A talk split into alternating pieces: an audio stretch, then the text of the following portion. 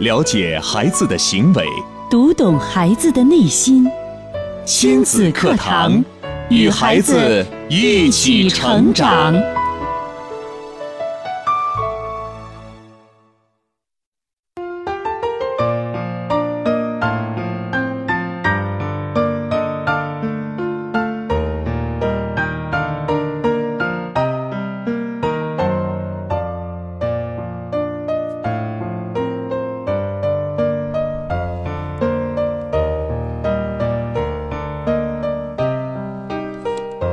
听亲子课堂，做智慧父母。您正在收听的是河南省首家以心理学为基础的亲子教育节目《亲子课堂》，我是主持人郑华。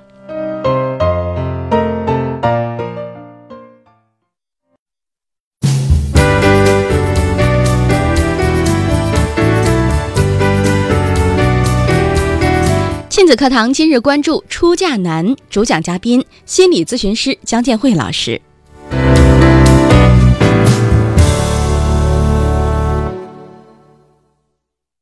郑华好，听众朋友大家好。嗯，那今天为什么要给我们带来一个这样的话题呢？是近期在您的这个工作当中又遇到一些这样的咨询案例吗？呃，这个呃，实际上是这本书哈，《当孩子不听话时》，那么由呃周正教授、张立杰和我啊、呃嗯这个我们呃新出的这本书，那么其中有一篇是《出嫁难》，嗯这本书呢是根据周教授他在央视心理访谈所做的真实的案例，嗯啊、整理整理出来的。今天我们要讲的这个女孩子，呃，大学毕业，并且并且是北京的一个重点大学。大学毕业了之后呢，呃，按说重点大学毕业了，应该是很好找工作。嗯呃，那么这个女孩子呢，我们如果看到她本人，就会其实要个头有个头，一米六三，很苗条，嗯，然后后长得还挺漂亮。嗯说话呢也都很优雅啊，说的也很好，就是对各方面你一看到这个孩子，就觉得这是一个优秀的女孩儿。这个女孩儿呢，她也的确是这样，从小到大，小学到大学，啊，一直表现的都很好，很优秀。她自己的感觉也是很好的，自我嗯感觉良好。这个自我感觉良好好不好，郑华？自我感觉良好，呃，挺自信呢，就是也也挺好啊。挺好吧？对哎，自信那很好啊。嗯呃，那这个女孩儿她自我感觉是很好的，嗯觉得就是以我哈，一直从小到大都这么顺利，表现的这么优秀，大家嗯都很认、认可我啊、是我自己也觉得我很好，那按说是很自信，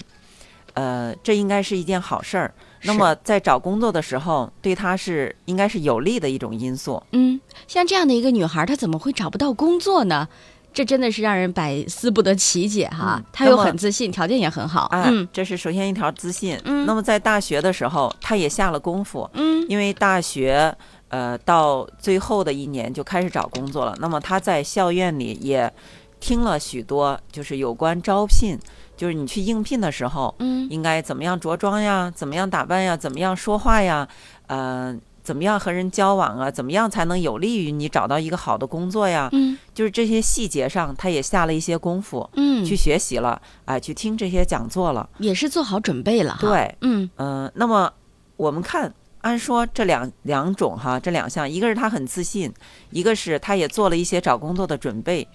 呃，按说应该是可以找着工作了。，是啊，那为什么，呃，这么一个优秀的女孩儿，嗯长得还这么漂亮，气质还这么好，呃，还做了这么多的准备，那好吧，只有一个原因，那就是他挑对方，而不是工作挑他，是他挑工作，他觉得没有适合他的工作，只有这么一个解释。周华直接给出了答案了哈。对，只有这么一一个解释释，，因为我们推理啊，就像这样的情况，他不可能找不到工作的。总会有单位会要他的。是的，是的。但是嗯他找不着，就是是不是他自己的原因呢？嗯最后，因为这个佳佳哈，她呃半年之后她都找不到工作，她看到她的同学，就很多在平时她觉得不如她的同学，嗯一个一个都接到了呃这个通知书，都去工作了。嗯那么她还在家里待着，她就这个抓狂啊。呃，每天就觉得受不了，夜里也睡不着觉，也嗯开始难受、失眠了、头痛了，这些症状都出来了。最后呢，她就百思不得呃其解。最后，她把原因归于什么呢？啊、一个是就是他因为是考研，呃，那么最后一年，很多同学就是在过年的时候就开始准备，呃，就是着手找工作了哈。嗯嗯但是他这个时候实际上是有单位，嗯、愿意要他的，当时还是电信类的，哦，这个企业，哎，但是他那会儿是准备考研，他要呃一心去考研，他就把这个放下，他不着急。那错过了之后，嗯好像这个机会就再也没有了。他把嗯这个归结于这个，就是他自己因为考研嗯错过了最好的机会。那么第二个，他就开始是不是就是他自己的？就像刚才郑华说的，嗯是不是这些单位并没有出问题？为什么其他同学都找到工作了，但是他一个相对优秀的学生找不着工作？是不是自己有什么原因呢？对呀、他也开始往这方面来考虑了。嗯那分析他自己，他觉得，呃，他自己首先是一个争强好胜的孩子，嗯，从小到大。那么他想起来有一件事儿哈，在小学三年级的时候，呃，当时学游泳，大家都学，他争强好胜嘛，他想比其他同学表现得更好一些。那时候是冬天，就为了这么一个目的，他就在冬天的时候也自己偷偷的去练游泳，因为冬天很多同学都不练了，嗯。但是他在练，练完之后，冬那么天哈，那个时候还上小学，啊，年龄还是三级挺小的。对，嗯但是这这样的话，他嗯就取得了就是啊、呃最好的成绩。嗯那这个呢，我们觉得他其实就是挺拼的哈。对，真那的这是。个他是为了就是比同学强，是为了获得老师的满意吗？嗯，他说并不是这样的，实际上他纯粹就是为了他的妈妈才这样哦做的。为了他的妈妈，他才这样做的。哦，那我们之前在节目当中也有这样的案例，就是孩子为了让妈妈满意而去努力的学习，而去努力的去做到更好的自己，得到所有人的赞赏。他觉得这样就是为妈妈争气了，这样就会让妈妈高兴了。嗯那看来这个孩子是不是也是这样的心理呢？嗯，看来就是孩子，很多孩子都有这种心理，嗯他希望自己的妈妈满意，嗯啊，希望自己的妈妈高兴。那么佳佳呢，呃，她的妈妈，因为她爸爸和妈妈离婚了，在她九岁的时候，哦，所以她觉嗯得她的家庭更特殊，嗯她的妈妈是一个单亲妈妈，她觉得妈妈，你看，呃，把她就是带抚养她，嗯啊、一个人抚养他挺不容易的。然后妈妈呢，把所有的希望都寄托在他身上了，就是妈妈自己的生活没有都可以，呃，然后就去养育他，呃，陪陪伴他，给他报班儿啊，然后对他要求啊，辅导他的功课呀。嗯妈妈就是把所有的希望都寄托在他身上，然后对他的要求也是极为严格哦，极为严格哦啊。这个个严词格的用标准是什么呢？嗯就是不管他干什么，都要成为最好的。不管干什么都要成为最好的。对，哎呀，那唉好，您继续向下说，我们继续来聆听啊。那妈妈就是希望他有一天嗯能出人头地，嗯将来他有有本事，能够这个学习好，考上大学。实际上，呃，最直接的目标，妈妈就是说考上大学，嗯，学习才是第一位的。学习就是你可以什么都不顾，你也可以什么都不做，妈妈都为会为你做好，嗯但是你必须要学习好，考上大学。对，嗯，那么妈妈所做的一切都是这样的。嗯，那佳佳呢，她从小就特别懂事儿，觉得妈妈特别不容易，她很理解妈妈，呃，所以她就完全听从于妈妈的摆布。这里用了一个摆布，嗯为什么是妈妈的摆布，好像对妈妈很不敬？那么我们看看是不是妈妈的摆布，就是那摆布是呃什么意思呢？就是我把你放在哪儿，你就在哪儿，其实是按妈妈的要求，妈妈说好，我们该干什么了，我们该洗碗了就洗碗。我们该上课了就上课，嗯我们该学音乐了就去学音乐，我们该跳舞了就去学跳就去学跳舞。嗯就这个孩子完全是按照妈妈的安排和要求来做的。那妈妈是怎么做的呢？从幼儿园开始，从幼儿园开始，嗯一到放假，妈妈就把佳佳送到各种各样的课外班去学习，让她学绘画呀、嗯游泳啊、跳舞啊。哎，我们一看，好像绘画、游泳、跳舞这些是艺术类的，是吧？对，啊，那不是也挺好的吗？嗯，但是这样的结果是什么？因为是幼儿园就开始了，就是家教的时间完全被排满了，所有放假的时间从上午到下午，呃，从早到晚，就跟他平时上课是一样的。对我都们被说这些时间孩子在幼儿园的时候要给孩子足够的时间去玩儿哈，可是佳佳的妈妈却把佳佳的所有的时间都安排成了各种学习。对那对于佳佳来说，这个孩子，呃，在幼儿园的时候，我也相关的看到一些资料啊，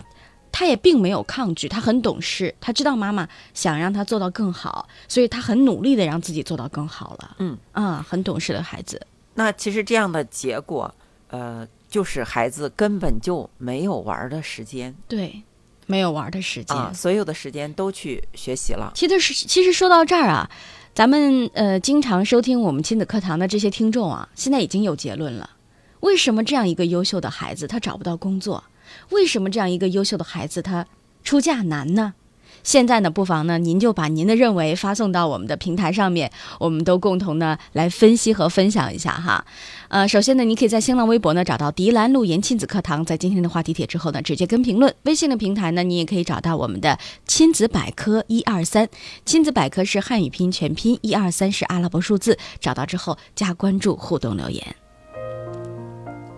刚才的这个故事当中的这个佳佳，其实真的是让人百思不得其解。就算啊，佳佳她自身条件还是不错的，她很自信，那她在寻找工作的时候，她就真的没有一份自己能看得上的工作吗？还是在她看得上或看不上的背后，还有一个声音在告诉他你要怎么样，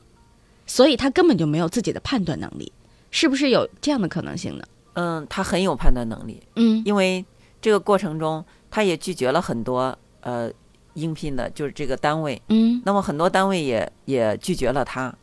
呃，实际上他是有自己的标准的，哦就是我要找一个什么样的工作嗯啊？他是，比如比如他会说我要去，我想去外企，首嗯先想去外企。哦然后呢，如果是在北京，那么我希望这个月薪在三千以上。嗯呃，我希望这个单位，呃，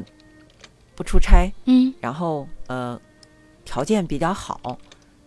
然后比较舒适，工作起来比较舒适，嗯希望这样的单位。他想去这样的单位，那么呃，最好是跟他嗯的专业还对口，哦，这个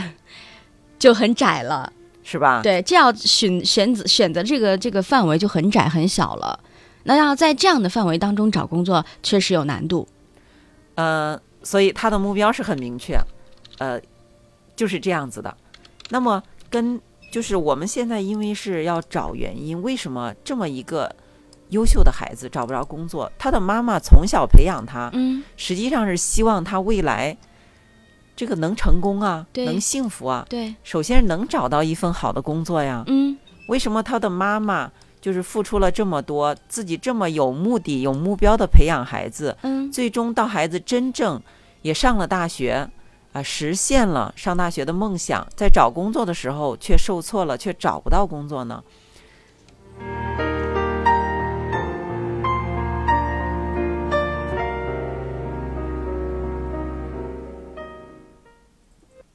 好，那接下来的时间呢，我们来继续有请蒋老师。蒋老师，刚才在这个故事当中啊，呃，佳佳是一个优秀的女孩儿啊。佳佳的妈妈呢，对佳佳的要求非常的高，从小呢，对她都属于这种，我觉得有点儿太严苛了啊，对于一个孩子来说。但是佳佳很懂事，也愿意争强好胜，也愿意让自己变得更优秀。嗯，但是在这个过程当中，我们不得不回到今天的主题啊，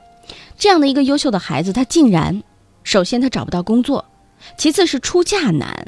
嗯嗯，我们这样吧，我们大概给大家一个这个结论性的回答，他为什么会是这样呢？呃，实际上佳佳还没有谈男朋友，哦，呃，那么周教授为什么呃就是把这个谈男朋友这个事儿拿出来说哈？嗯实际上就是因为工作对女人来说，它不是呃决定性的、唯一性的。因为我这我这会儿找不着，我还可以回来再找；嗯我这份工作不行，我还可以换一份。嗯，但是在人生，就是你找对象的时候，可能那个你这一辈子可能只能结婚这一次，找这一个对象。嗯到那个时候，他会绝对就是不让步，他有一个标准儿，一个嗯固化的标准儿。就像刚才找工作说的那几条儿，啊，我必须是月薪三千，我必须是在大企业，哎、我必须是工作单位要舒适，哎、我还不出差。那么谈谈对象的时候，呃，他会有一个什么样的固化的标准？就像他妈妈说，他妈妈给他的人生观、价值观就是上大学学习是第一重要，上大学是第一重要。所以，那你谈恋爱的时候，一定要找一个，呃，至少就是底线是上过大学，底线是本科以上的。那当时周教授就问他哈、就说那比尔盖茨也没有上过大学呀，比尔盖茨那也是高中毕业呀，因为嗯没拿到大学毕业证嘛。嗯他妈妈说：“那我不管哈，我就我的孩子他我培养的这么优秀，那他得找个大学毕业的。”嗯周教授就说：“那假如说一边儿是比尔盖茨，不是大学毕业的，一边儿是一个呃重点儿大学毕业，北大清华毕业的，呃，你要哪一个？”他说：“那我不说这两样，我就是说有学同等学历的能让我的女儿幸福。”周教授就就直接又问哈，就说比尔盖茨能使你的女儿幸福，呃，然后那个呃北大清华的这个大学生，他住在贫民窟里，他不能使你的女儿幸福，嗯你要找哪一个？妈妈就说：“那我应该还是能使女儿幸福的。”哎，说到这儿觉得挺好。那后来就说：“那比尔盖茨行不行？”妈妈就说：“那我还是要找让我女儿就是和他有同等学历的。如果他非要找和他不同等学历的，我就不跟他们在一块儿过，他们过他们的，我过我的。”就是一个，这这是一段段对话，我把嗯它、哎重复了下来。嗯嗯，实际上，你看这个妈妈，可能我们平时来想的时候，我们会觉得不可思议。比尔盖茨，世界首富，你都不要吗？但是这个妈妈，她固化的思维就是这样的，到最后，她就是说，实际上她的答案是大学本科毕业，否然否则比尔盖茨也不行，找我的女儿。好了，那么呃，归其根本呢、嗯、佳佳求职屡遭碰壁，嗯、这些道理究竟是源自于哪里呢？当然还是源自于失败的教育哈。那在这儿呢，我们呃也看到了很多朋友啊，在微信上面说到的自己的观点啊。这位春风啊就说到说，我认为这个妈妈的教育是有问题的，她是单亲家庭，所以在教育方面出现了严重的问题。这个妈妈要求太严格了，嗯，没错，好，这个是说了一条要求严格，对，嗯，好，还有这位朋友， 这位朋友说到说，听亲子课堂呢已经五年了，那么这个案例出来了之后，第一判断就是这个女孩的妈妈出现了严重的问题，要么就是爸爸出现严重问题。如果他们是离异家庭的话，那么爸爸在于照看女儿方面有所缺失，那么妈妈在管理女儿方面又要求太严格，想在女儿身上实现自己的梦想和理想。好，又一个严格是吧？对，啊，嗯，一个女孩二十三呢，也该谈恋爱了。嗯，现在是工作也找不到，呃，恋爱也还没有谈恋爱，因为她从小都不和人交往。那么现在这个实际上上大学都是都是就是很多哈是谈恋爱的最好的时间，那么她也没有。从就是为什么呃找工作找不到，其实我们发现她有一个很固化的、很狭窄的标准。嗯那么在谈恋爱上呢，我们也看一看，呃，是一个他有没有一个标准，哎、或者说他的妈妈在这个过程中，他的妈妈给他灌输了什么样的人生观哈、让他至今找不到工作，这谈恋爱也不顺利。嗯下面我们就通过一段这个周教授和佳佳还有他妈妈的对话，呃，大家来啊、呃就是从中看能不能呃听出来哈，分析出来一些这个原因。好的，嗯、接下来呢有一段对话，呃，姜老师呢还是演绎周教授，我来扮演佳佳和她的妈妈。好的，嗯，周教授说：“佳佳，你有男朋友吗？没有，那你觉得将来会找个什么样的男朋友？有什么样的要求？比如学历呀、长相呀，嗯，学历没有要求，本科行不行？可以，高中行不行？可以。他可以，我可可不可以啊？这是佳佳的妈妈说的话。我培养的女儿那么优秀，不行，我接受不了。好，佳佳，你接着说，你多高？一米六三，那男朋友一米六五行不行？佳佳妈妈说，不行。妈妈在这里已经有两个不行了，个子矮也不行，学历低也不行。佳佳，你接着说。我希望他热情、开朗、大方，人缘好，有能力。这些行不行？佳佳的妈妈说，这些行，可是最起码啊和他是一样，都是本科。周教授说，比尔盖茨就是高中毕业呀、比尔盖茨都不行吗？不行，戴尔也是高中毕业，我这样培养他一场啊，如果学历不能跟他平等，我是真的接受不了的。假如比尔盖茨要娶你女儿，还有一个重点大学的也要娶你的女儿。比尔盖茨是高中毕业，这个重点大学的现在住在贫民窟里，你要谁？佳佳的妈妈说：“我不说这两样，我就说啊，最起码能跟他是同样学历，同甘共苦都不要紧。那比尔盖茨能使你女儿幸福，还是你说的这种人能使你女儿幸福？”佳佳的妈妈继续说：“我想同样学历的人呢，应该能给他幸福的。那比尔盖茨行不行？嗯，不行，如果她找到学历低于她的丈夫，我就不跟他来往，我过我的，他过他的，真的，我内心就是这样想的。我们看这段对对话。那么，首先周教授跟佳佳的对话，嗯我们发现其实佳佳，呃，和妈妈是不一样的。佳佳是不一觉得，样的，嗯、哎，学历没有有学问历也题，行。嗯。”呃，实际上她以前会是和妈妈一样的，为什么到这儿她和妈妈不一样了呢？嗯，我们来猜一猜为什么佳佳不一样了。我来猜啊，我首先来猜一下，觉得，嗯，因为在这儿，可能佳佳愿意说出自己的心里话了。嗯，